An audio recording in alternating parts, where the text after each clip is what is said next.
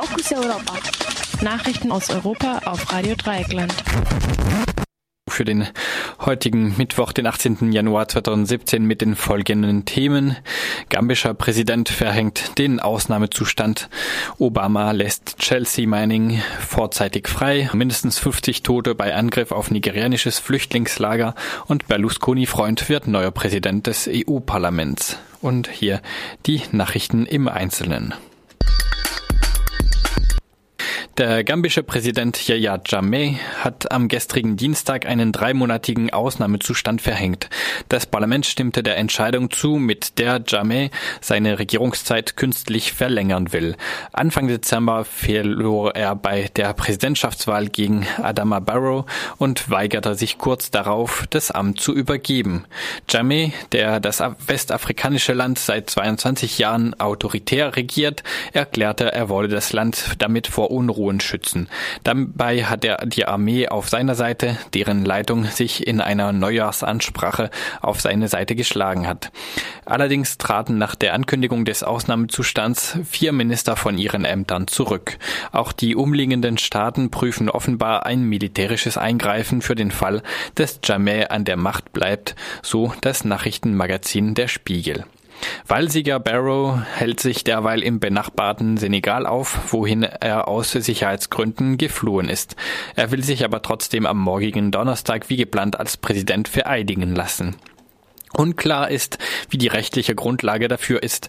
Noch Präsident Jammeh hatte gegen das seiner Meinung nach von ausländischen Medien manipulierte Wahlergebnis Beschwerde beim obersten Gericht eingelegt. Da die Richter aber kurz zuvor außer Landes geflohen waren, ist unklar, wann und wie darüber entschieden wird. Aus Gambia kommen wegen der extrem schlechten politischen und wirtschaftlichen Lage seit Jahren im Verhältnis zur geringen Bevölkerung überproportional viele Flüchtlinge.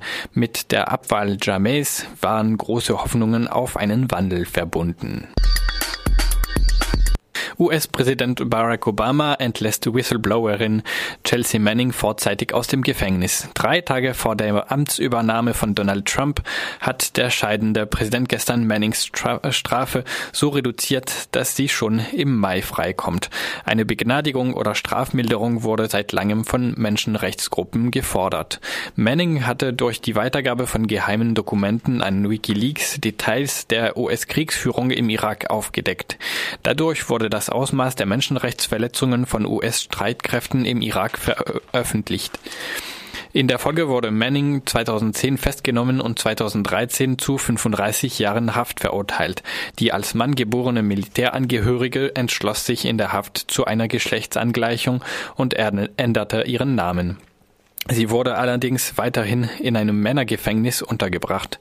Auch die zeitweise verhängte Isolationshaft und andere Aspekte der Haftbedingungen haben scharfe Kritik auf sich gezogen.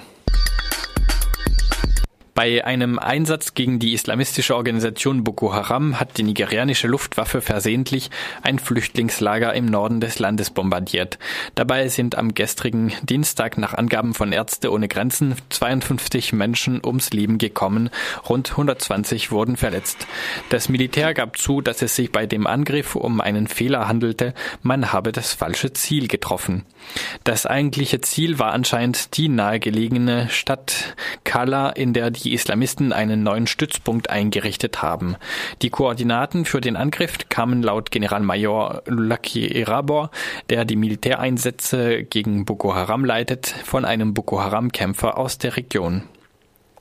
Ärzte ohne Grenzen verurteilte den Angriff auf Zitat verletzliche Menschen, die bereits vor extremer Gewalt geflohen sind. Zitat Ende. Bereits 2014 hatte ein nigerianischer Kampfjet versehentlich ein Dorf angegriffen, das für einen Stützpunkt der Islamisten gehalten wurde. In dem Konflikt zwischen Boko Haram, dem nigerianischen Staat und der Bevölkerung sind seit 2009 rund 20.000 Menschen getötet worden. Rund 2,6 Millionen sind innerhalb des Landes auf der Flucht. Antonio Tajani wurde am gestrigen Dienstag zum neuen Präsidenten des EU-Parlaments gewählt. Der Italiener ist Mitglied der Fraktion der Europäischen Volkspartei EVP. Nach dem Rücktritt des Sozialdemokraten Martin Schulz war Tajani in den letzten Wochen der aussichtsreichste Kandidat gewesen. Gemäß eines 2014 ausgehandelten geheimen Abkommens mit den europäischen Sozialdemokratinnen sollte der Posten nach der Amtszeit von Schulz an ein Mitglied der EVP fallen. Diese Absprache war vor der Wahl bekannt geworden und hatte große Kritik auf sich gezogen. Im Vorfeld der Abstimmung entschieden sich dann die Sozialdemokratinnen wie die anderen Fraktionen doch einen eigenen Kandidaten aufzustellen. In der Zusammenarbeit mit der EVP sorgte dieser Bruch des Abkommens für verärgerte Reaktionen.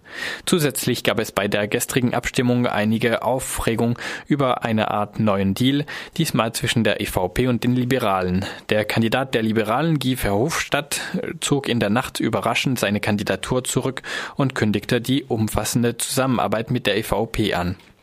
Die liberale Fraktion unterstützte daraufhin vom ersten Wahlgang an den EVP-Kandidaten Tajani. Die Sozialdemokratinnen reagierten darauf entrüstet. Tajani, der sich im vierten Wahlgang mit 351 von 633 Stimmen durchsetzte, ist einer der Gründerinnen und Mitglied der italienischen Partei Forza Italia des ehemaligen Premierministers Silvio Berlusconi. Er gilt als Vertrauter Berlusconis.